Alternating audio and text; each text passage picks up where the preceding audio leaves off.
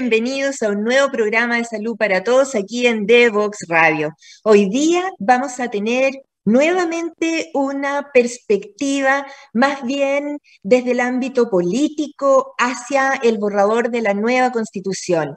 Hoy vamos a escuchar al doctor Jaime Mañalich, ex ministro de Salud, epidemiólogo, médico internista, quien nos va a dar una perspectiva eh, desde un ángulo, ¿cierto?, que todos tenemos claro cuál es, eh, sobre el, el aspecto de salud del borrador de nueva constitución. Los invito a este interesante programa a la vuelta de esta primera pausa musical. Conoce toda nuestra programación en www.divoxradio.com. Conéctate con personas que saben. En divoxradio.com. Historias desde los protagonistas en divoxradio.com.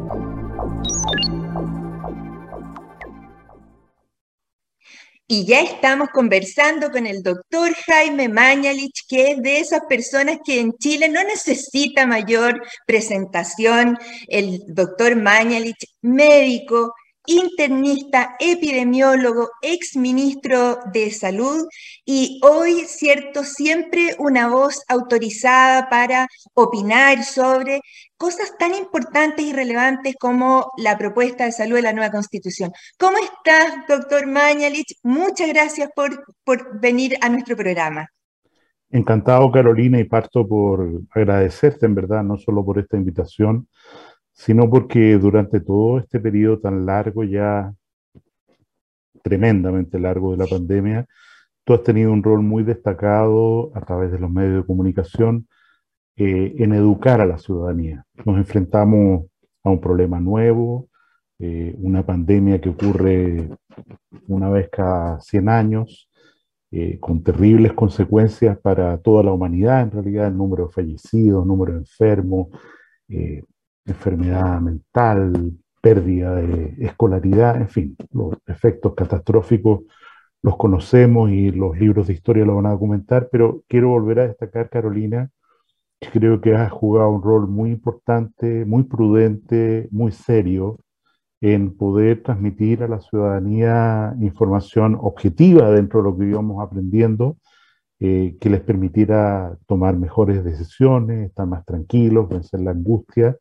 en una tarea que por supuesto para ti al menos no ha terminado. No, doctor, y gracias por sus palabras, porque en realidad, eh, bueno, uno de repente aprende de, en, la práctica y la gente que trabajamos en la, en la UCI, la gente que está ahí día a día, se, se, tiene que dar ánimos cada día para empezar de nuevo. Eh, quiero eh, agradecerle que partió hablando justamente de la pandemia, porque para todos la vida hoy ya no es la misma, ¿cierto?, que antes del estallido social, antes de la pandemia, del coronavirus, y eventualmente no sabemos qué más nos depara el destino. Por eso es que es muy importante ser reflexivos y aportar, ¿cierto?, desde perspectivas que, sean capaces de anticipar cuáles van a ser los efectos de ciertas decisiones. Y por eso es que está hoy día eh, cordialmente invitado a que conversemos sobre esta propuesta del borrador eh, de, la nueva constitución en el aspecto de la salud. Tenemos muchas cosas que, conversar, pero como yo sé que su tiempo es acotado, quiero que usted parta por donde le parezca que es más relevante los cambios. Un servicio nacional de salud único, público. ¿Cómo lo ve usted? ¿Cuáles son los atributos que, que le concede? ¿Cuáles son los problemas que le ve? Yo creo que lo primero que hay que reconocer, Carolina, y la historia chilena no es diferente a eso, es que eh, vivimos un proceso de reforma constante.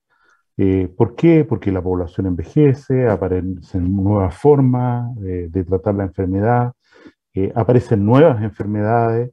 Cuando el paradigma con el que manejábamos la epidemiología hasta hace pocos meses, voy a decir atrás, era que la carga de enfermedad crónica era lo más relevante, la ilusión de que de alguna manera las enfermedades infecciosas estaban quedando al menos como prioridad número uno un poquito ya vencidas por el esfuerzo humano, eh, la verdad es que el siglo XXI se enfrenta a una catástrofe ecológica, lo que se llama calentamiento global o como se quiera llamar, que entre otros problemas produce una emergencia, como ya lo vemos, de nuevas enfermedades infecciosas que estaban latentes, mutación de virus, eh, contagios entre animales, enfermedades zoonóticas, entre animales que tienen una ecología viral eh, y al tomar contacto en el mercado de Wuhan, por ejemplo, en China, con el ser humano eh, se producen contagios,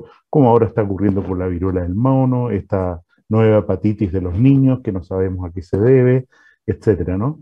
el virus de Marburgo, que, que, también ha creado alertas las últimas semanas. Y en ese sentido, yo creo que lo fundamental es entender que los sistemas de salud requieren renovación y flexibilidad. Y en ese contexto, yo creo que Chile, eh, con presidentes de cualquier signo en los últimos años, ha hecho un esfuerzo sistemático por cambiar, por mejorar, por dar mejor acceso, por financiar mejor la salud. Piensa tú que entre los países de la OECD Chile es el que más ha aumentado su gasto público, o sea, lo que gasta el Estado en la salud de la población. Chile es el que más ha aumentado, superamos ya el promedio de los países de la OECD, tenemos 9,2% del Producto Interno Bruto como gasto en salud, eh, y en ese sentido hay que reconocer y no desconocer, como hacen algunos, el esfuerzo que tantas generaciones de médicos, trabajadores de la salud han hecho. Eh, esta nueva constitución o este borrador de una nueva constitución, yo creo que, hablando en términos médicos, es una mala receta. Cuando uno, digamos, se forma como profesional de la salud, eh, aprende una cosa muy importante y que con los años se hace carne, y es que el mandamiento número uno hipocrático, el juramento hipocrático es, en primer lugar, no harás daño. Ese es el mandamiento fundamental. O sea, que las acciones que uno hace tengan como fin fundamental mejorar a un enfermo, a la salud de una población y no empeorarla. Yo creo que eh, con la buena intención que todo el mundo trabajó, el proyecto final es una mala receta, o sea, produce para la salud de los chilenos más daño que beneficio y en ese sentido estando todos conscientes que tenemos que enfrentar, acelerar un cambio, eh, una reforma de la salud, eh, creo que tenemos aquí, insisto, una, prescripción eh, muy riesgosa para la salud de la población. ¿Usted ve en esta propuesta el fin de las ISAPRES, doctor? Yo creo que el fin de las ISAPRES como las conocemos es un dato, o sea, yo no veo que sea posible que en, eh, en, el esquema de acceso a la salud que Chile necesita haya alguna viabilidad para el modelo ISAPRE como hoy lo conocemos.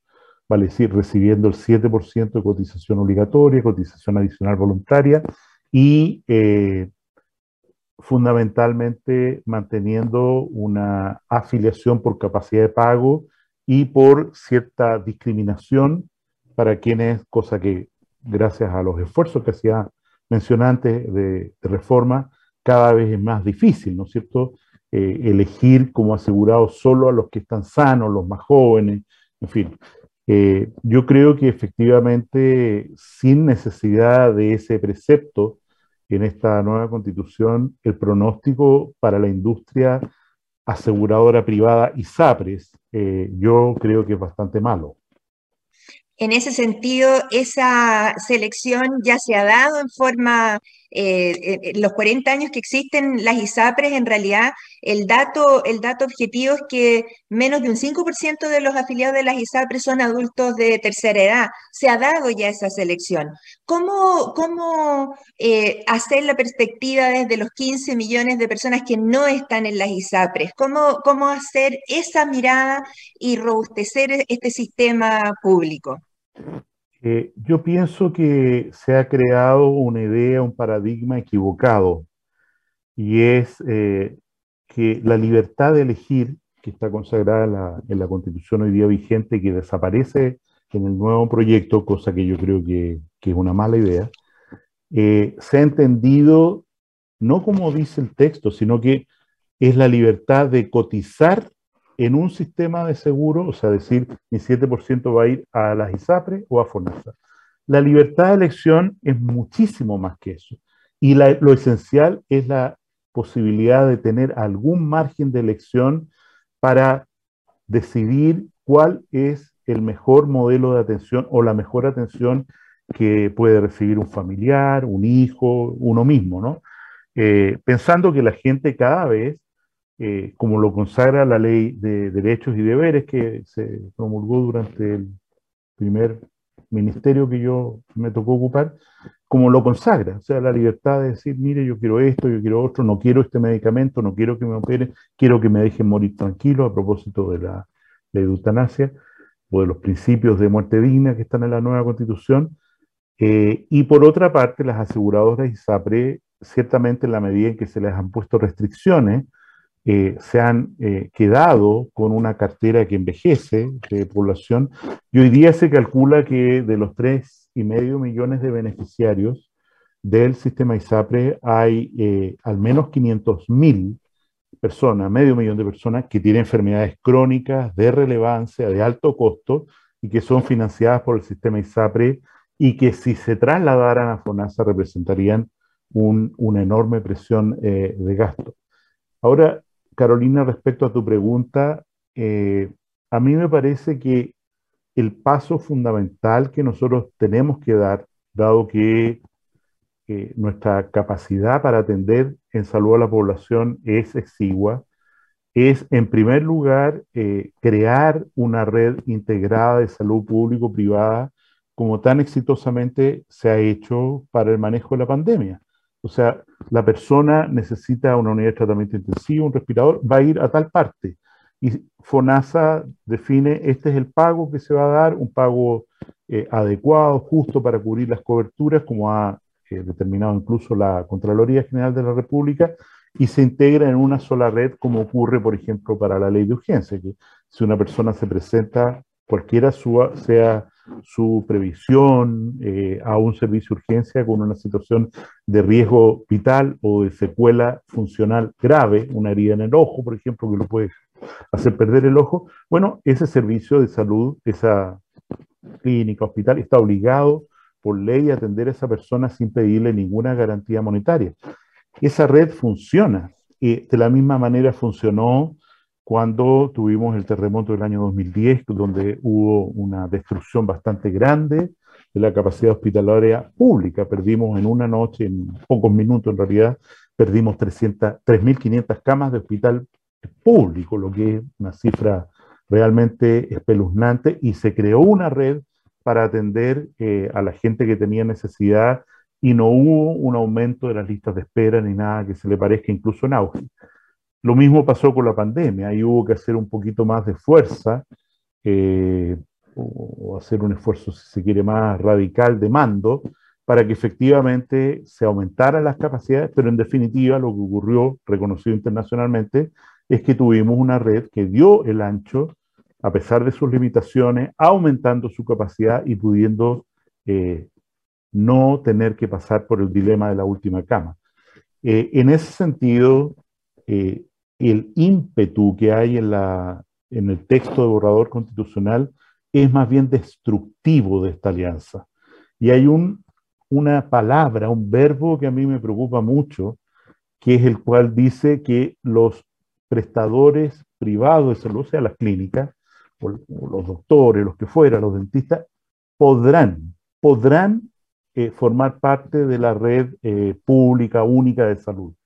Ese podrán a mí me preocupa mucho, porque le da una libertad, una atribución a nivel constitucional ahora a los prestadores privados que perfectamente podrían, por razón de la nueva constitución, negarse a participar en un esfuerzo por la salud de todos los chilenos y, por ejemplo, atender solo beneficiarios de los seguros complementarios que se deberían crear o se deberían modificar para eh, la cobertura de salud de la población.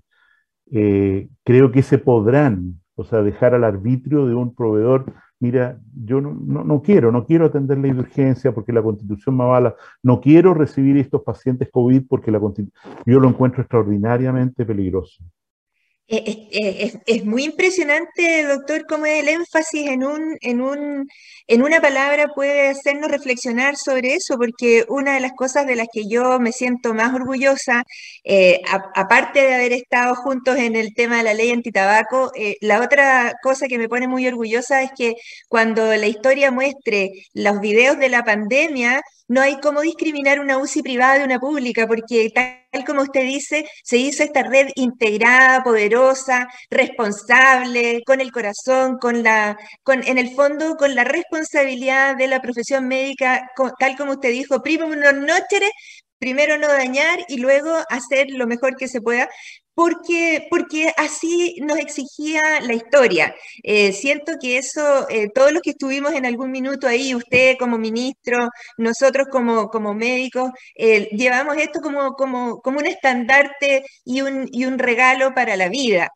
así es que yo le doy gracias también a usted por haber estado ahí, por haber impulsado las vacunas, por haber traído los ventiladores, aunque haya sido así a pedacito, después nos va a contar cómo, cómo fue eso, pero en este minuto me, me, parece súper importante que, volvamos a recalcar esto. El podrán eh, formar parte de la red pública. Eh, esto en este momento en, Chile no, está al libre albedrío del prestador de, la salud privada, digamos. En este momento es un, poder de la salud pública el integrar a los terceros, a los, a, los, a los prestadores. Exactamente. Hoy día la, el sistema, digamos, se mantiene la nueva constitución, por supuesto que el rector de todo el sistema de salud es eh, el Ministerio de Salud, a través de su subsecretaría, en fin. Eh, y eso significa que eh, existe la posibilidad, la, en fin, de utilizar recursos públicos y el mejor ejemplo, privados, perdón, y el mejor ejemplo es la ley de urgencia. La ley de urgencia en la práctica es una red nacional que integra a todos los servicios de urgencia del país, sea cual sea su propiedad, en fin, eh, para atender a una persona que está eh, en riesgo eh, vital. Y en ese contexto, o con una posibilidad de una secuela funcional grave, y en ese contexto, lo que tú señalas, Carolina, es muy serio, porque, por ejemplo, en la interpretación de la actual constitución, la actual constitución dice, eh, las personas, perdónanos, cito textual, eh, serán libres, podrán elegir el sistema público o privado en el que atenderse. Podrán. Eso significa que las personas tienen consagrada una libertad de elección. Entonces, cuando pensemos un, ejemplo súper simple, real, cuando a una persona, un ISAPRE, le sube su plan de salud eh, porque cambió de tramo de edad, la persona reclama a la Corte de Apelaciones y dice, aquí hay un principio constitucional que ha sido violado en mi contra. ¿Cuál es? Que al subirme el plan de salud, yo ya no tengo libertad de elegir, porque se me pone una situación de un plan que ya no puedo pagar. Entonces, ¿qué dice la Corte de Apelaciones? Tiene razón. Usted tiene ese derecho constitucional a elegir y por lo tanto, el alza de precio que le están haciendo en mérito a ese verbo de libertad de elegir, podrán elegir, como usted pierde ese derecho de poder elegir, no vale el alza del plan de salud. Eh, o sea, cada verbo, cada palabra en una constitución tiene una implicancia gigantesca. Y es por eso, insisto, que vuelvo a lo que tú recalcabas, hay que tener enorme cuidado cuando uno redacta estas cosas, que mucho de la constitución es aspiracional. O sea, es bueno que tengamos un ambiente libre de contaminación, como dice la constitución actual por lo demás. Pero ya, está bien. ¿Cuáles son los instrumentos que en la constitución garantizan que esto va a ocurrir en realidad? Es bueno que tengamos el mejor nivel de salud para... Ya, ya. Pero, pero hay, hay un aspecto, si se quiere, aspiracional, pero hay un aspecto normativo. Y estos, lo que estamos hablando de salud, son normativos. O sea, lo que dice la Constitución tiene que necesariamente transformarse en regla, en norma, a través de una ley, a través directamente del imperio de la Constitución, pero en ningún caso una Constitución puede estar una ley, perdón, puede estar sobre el mandato constitucional. Entonces, el legislador no va a poder después decir una ley, voy a obligar a los eh, prestadores privados de salud a integrarse a una red eh, nacional. ¿Por qué? Porque no quiero, eh, porque no creo, porque me ponen una condición, voy a poner un ejemplo de algo que nunca fue, digamos, fue votado, pero nunca fue aprobado en el texto de la nueva constitución, que es el tema de la objeción de conciencia. O sea, yo, entiendo, se ha aprobado una eh, ley que dice que el derecho a morir o la eutanasia, en toda su palabra, es legítima. Pero yo digo, yo no estoy dispuesto. Yo no estoy dispuesto a ponerle una inyección a una persona como médico, eh, a pesar que la ley me lo mande. ¿Por qué? Porque tengo una objeción de conciencia respecto a nunca matarás. No, lo, no quiero hacerlo, no puedo hacerlo. Pero señor, en la Constitución no hay nada que lo proteja a usted de esto, de que usted puede decir que no va a obedecer una orden para, insisto, quitarle la vida a una persona por mucho que esta persona eh, lo, así lo desee. Oh, doctor, se nos ha pasado volando este primer bloque de conversación. Quiero, quiero que, que tome aire y vamos a una segunda pausa musical y volvemos de inmediato con el exministro Jaime Mañalich. ¿Quieres ser un protagonista?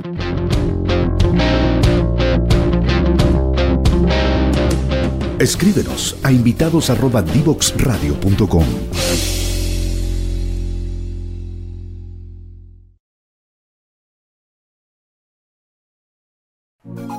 Conéctate con personas que saben. En divoxradio.com. Conéctate con personas que saben. En divoxradio.com. Y continuamos conversando con el ex ministro Jaime Mañalich. Su opinión es muy importante, la perspectiva que él tiene, y vamos a preguntarle al tiro desde algunas cosas que son importantes, ver si quedan garantizadas en el texto que se está en este momento, eh, que ya está redactado y cómo quedó. ¿Existe realmente equidad? ¿Se asegura la equidad de género en esta redacción? Existe la territorialidad, ¿cierto?, eh, garantizada para la salud pública? Eh, yo, creo que, la, como decía antes, el, el proyecto de nueva constitución respecto al gobierno, a la gobernanza de salud, nos mete en un problema bastante serio, porque entrega eh, a las autoridades regionales, a los gobernadores, a, su, a los consejos de la región eh, potestades muy importantes que antes estaban radicadas en el Ministerio de Salud y en las regiones a través de las distintas secretarías regionales eh, ministeriales. Eh, y en ese contexto, ¿no es cierto?, que se diga que los gobiernos regionales pueden tener un plan de salud independiente del plan nacional, que pueden, ¿no es cierto?, oponerse o no oponerse a la construcción de infraestructura, yo creo que es un riesgo mayúsculo eh, desde el punto de vista de la unidad de la acción eh, sanitaria que Chile necesita. Y voy a poner un ejemplo simple, eh, porque nos ha ocurrido alguna vez que una entidad comunitaria, sea una comuna, pero sobre todo una región, dice, mire, este, este plan que se ha diseñado a nivel central para el manejo de la pandemia, en el cual eh, nosotros como región podríamos tener que recibir pacientes de otras regiones para atenderlos en nuestros hospitales por la pandemia del COVID, eso ya no es posible. Necesitamos eh, un acuerdo acá regional y podemos incluso someterlo a plebiscito eh, regional para decir, mire, nosotros no vamos a aceptar pacientes COVID o de cualquier enfermedad que vengan de otras regiones por mucha necesidad que hay uno dice la gente actúa de buena fe, pero estas cosas ocurren, pasan. Eh, digamos, nosotros tuvimos resistencia para trasladar pacientes desde una región a otra región eh, con mucha seguridad, por cierto, se hacía desde el punto de vista técnico, pero había resistencia. Ahora esa resistencia tiene un formato que puede incluso, como digo, eh, adecuarse a una legislación regional, a un plebiscito regional Y en ese sentido, la idea de un Estado unitario y de un gobierno de salud desde el Ministerio de Salud, que en el papel sigue siendo como rector, se ve muy limitado. Otro aspecto eh, que yo creo extraordinariamente complejo es eh, la autonomía en materia de salud eh, de los pueblos originarios. Eso le iba a preguntar, la interculturalidad y, y el respeto a los pueblos originarios, exactamente. Eh, hoy día, ¿no es cierto?, hay un esfuerzo y hay leyes y, en fin, sin entrar en detalle, que buscan esa interculturalidad. Y de hecho, se hacen iniciativas para construir centros de salud intercultural, hospitales interculturales, como, no sé, eh, el Hospital de Padre Las Casas, por ejemplo, que es un ejemplo muy virtuoso, y, así otro, el Hospital de eh, Imperial, el Hospital de Rapanui, en fin, hay un esfuerzo. Claro. Pero piensa tú, Carolina, que la nueva, el proyecto de nueva constitución dice lo siguiente, en una indicación propuesta por una machi, sin hacer mención a los conflictos de interés que eso representa. Dice la constitución, la constitución garantiza el conocimiento, los mecanismos de salud, el sistema sanitario indígena.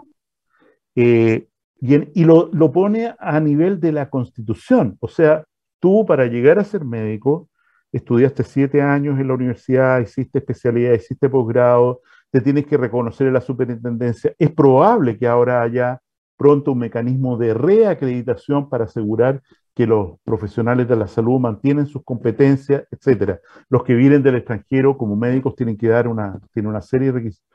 La Constitución reconoce directamente que quien hoy día practica medicina o acciones de salud, mejor dicho, de acuerdo a la concepción de los pueblos originarios, tiene reconocimiento constitucional.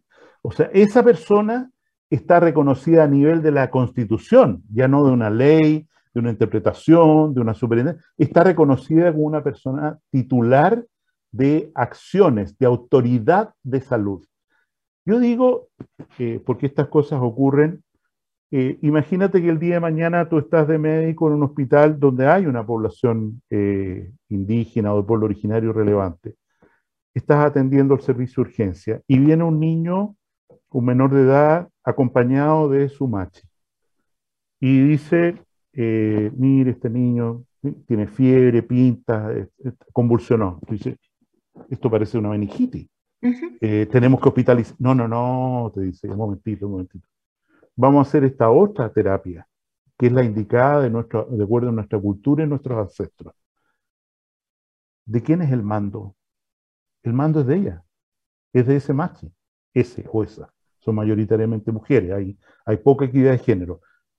E, el mando es de ella. Y si hubiera a resultas de lo que tú indicas un mal resultado, cosa que por la condición del menor es probable, resulta que tú estás en la indefensión completa frente a una autoridad consagrada en la Constitución.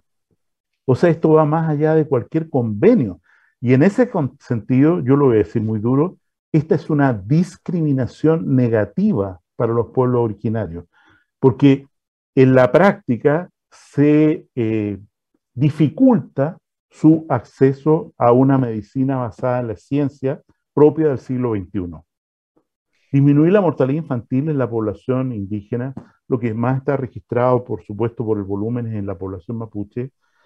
Nosotros partimos el año 90 eh, con una probabilidad de mortalidad infantil 1,5 veces más, 50% más respecto a eh, los menores de otras culturas, incluso ajustado por ingreso. Eso se ha reducido hoy día al 20% de mayor riesgo de morir. Y eso es porque fundamentalmente ha habido una integración de los conocimientos.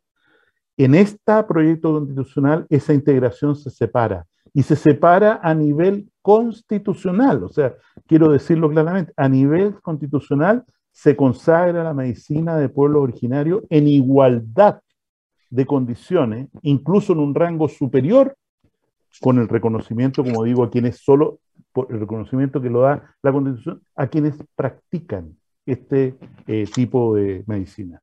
¿Y esto cómo se va a.? No, hay una. No hay una eh, una base de comparación entre cuál de esas medicinas originarias eh, tenga mayor o menor base científica o, mayor número de, adherentes o, quienes los practiquen, porque en ese sentido eh, quedan solo por el mérito de, del, año 2022 reconocidas cuáles van a ser esas medicinas originarias o se, van a, se pueden ir sumando en el transcurso del tiempo? Eh, lo, leo textualmente. Eh, los pueblos y naciones indígenas tienen derecho a sus propias medicinas tradicionales, a mantener sus prácticas de salud y a conservar los componentes naturales eh, que las sustentan. Y en, en, el inciso quinto del artículo 44 dice lo siguiente. Asimismo, reconoce el Estado, reconoce, protege e integra las prácticas de conocimiento de los pueblos y naciones indígenas, así como a quienes las imparten conforme a esta constitución. O sea, quienes imparten esta medicina, este tipo de eh, prácticas y conocimientos, tienen reconocimiento constitucional. O sea, alguien que en una comunidad se diga, eh, yo, yo, yo soy la persona. ¿Listo? Está reconocida constitucionalmente. Qué complejo esto. Qué, no, complejo. Sujeto a, no sujeto a ninguna revisión, ninguna autoridad, ni, ni examen de conocimiento, ni nada.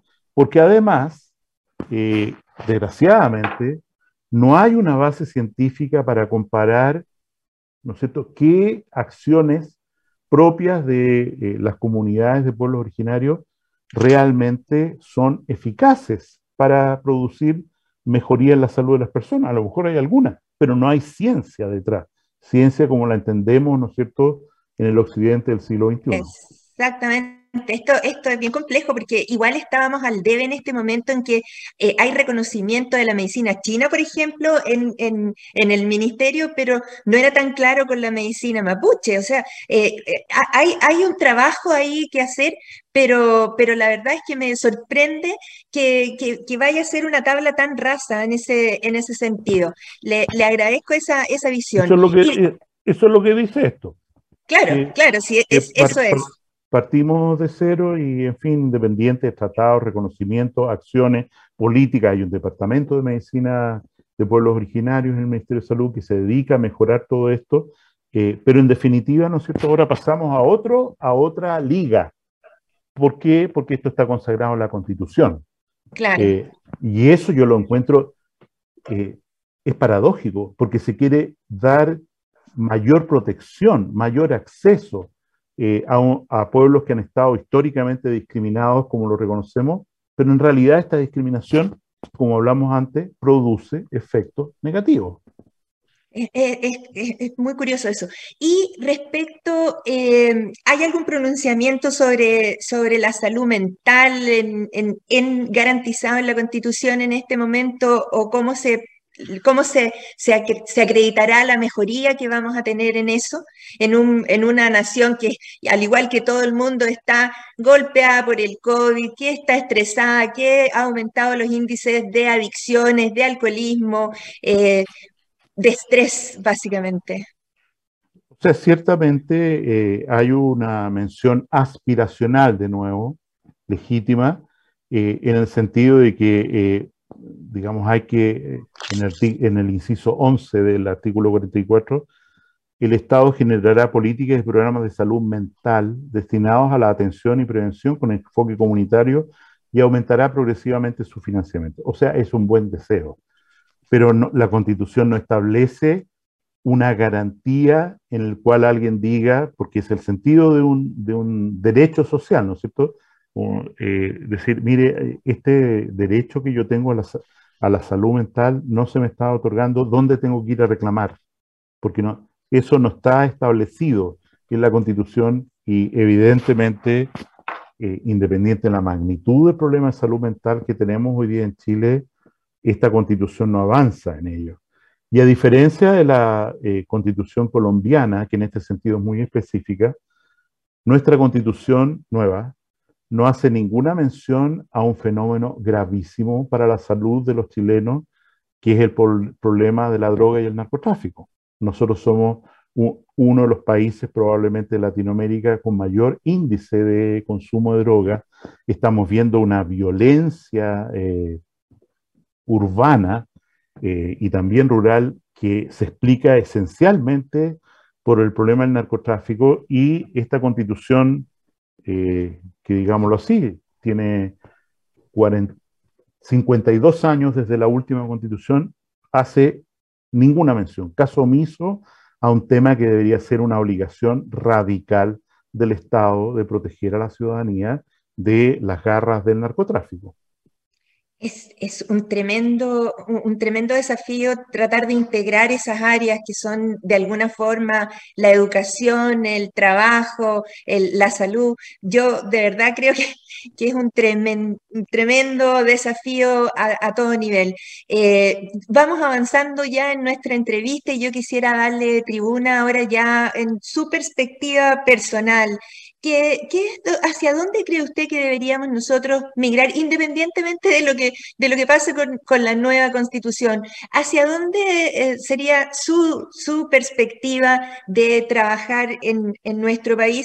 ¿Mantener este sistema que tenemos ahora, 2080 entre ISAPRES y salud pública, o hacer un sistema diferente? ¿Qué es lo que usted plantearía?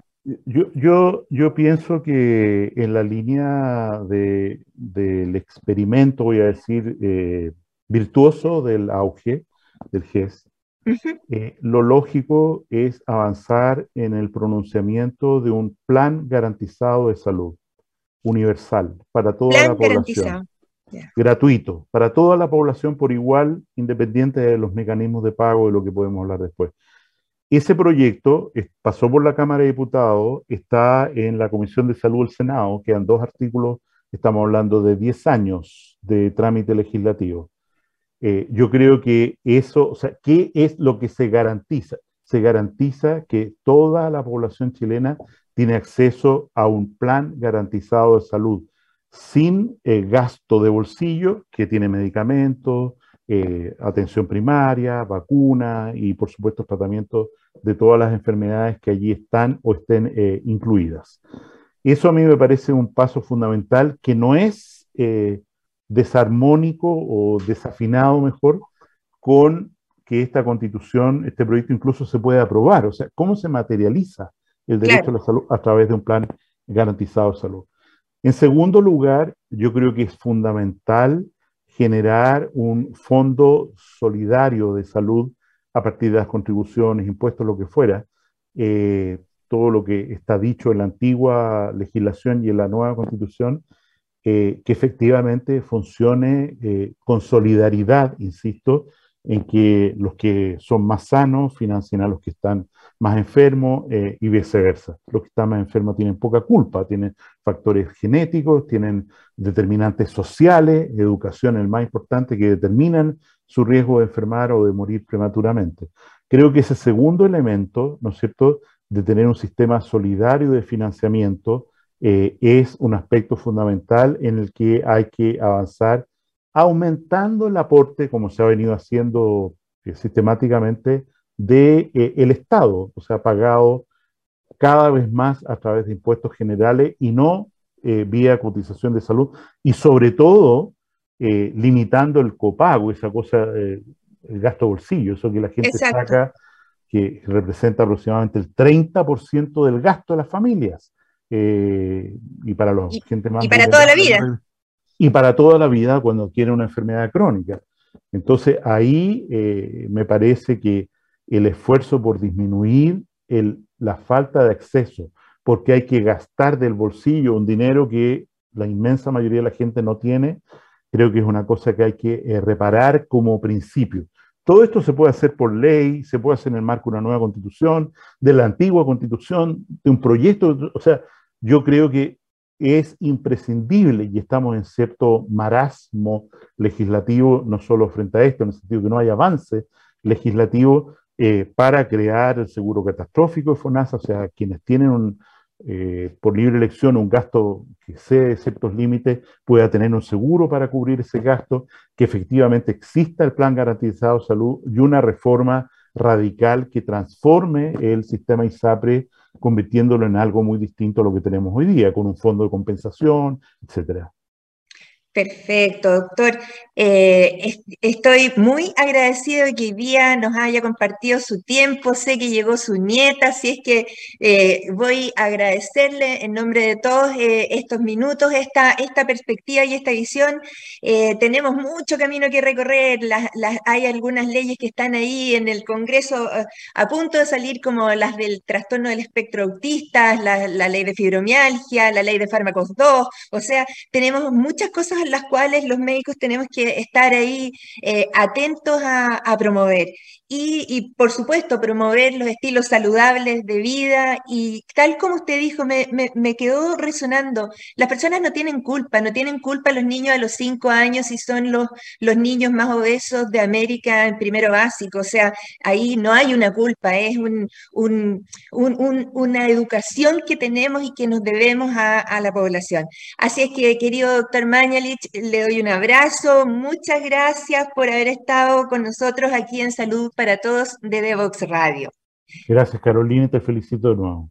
Gracias, doctor. Y a nuestros auditores los invito a la próxima pausa musical y volvemos a cerrar este estupendo programa. Conoce toda nuestra programación en www.divoxradio.com. Divoxradio.com. Conversaciones de protagonistas. Divoxradio.com. Conversaciones sobre innovación, ciencia y tecnología. Y bueno, aquí finalizamos este interesantísimo programa en el que vimos cuáles eran las perspectivas del doctor Jaime Mañalich respecto al borrador de la nueva constitución en sus aspectos de salud.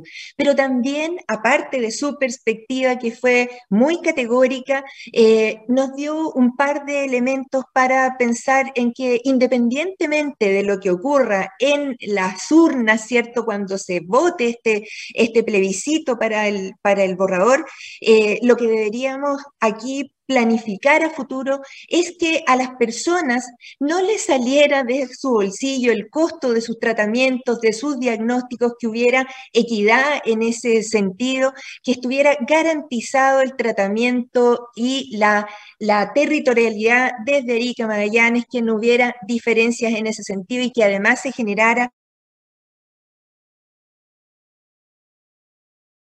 invito a revisar todos nuestros otros programas que están en distintas plataformas, en Instagram, en Facebook, en Twitter eh, y aquí, por supuesto, en Instagram. Los invito a proponer nuevas temáticas y me despido hoy con un abrazo y que tengan muy buen día.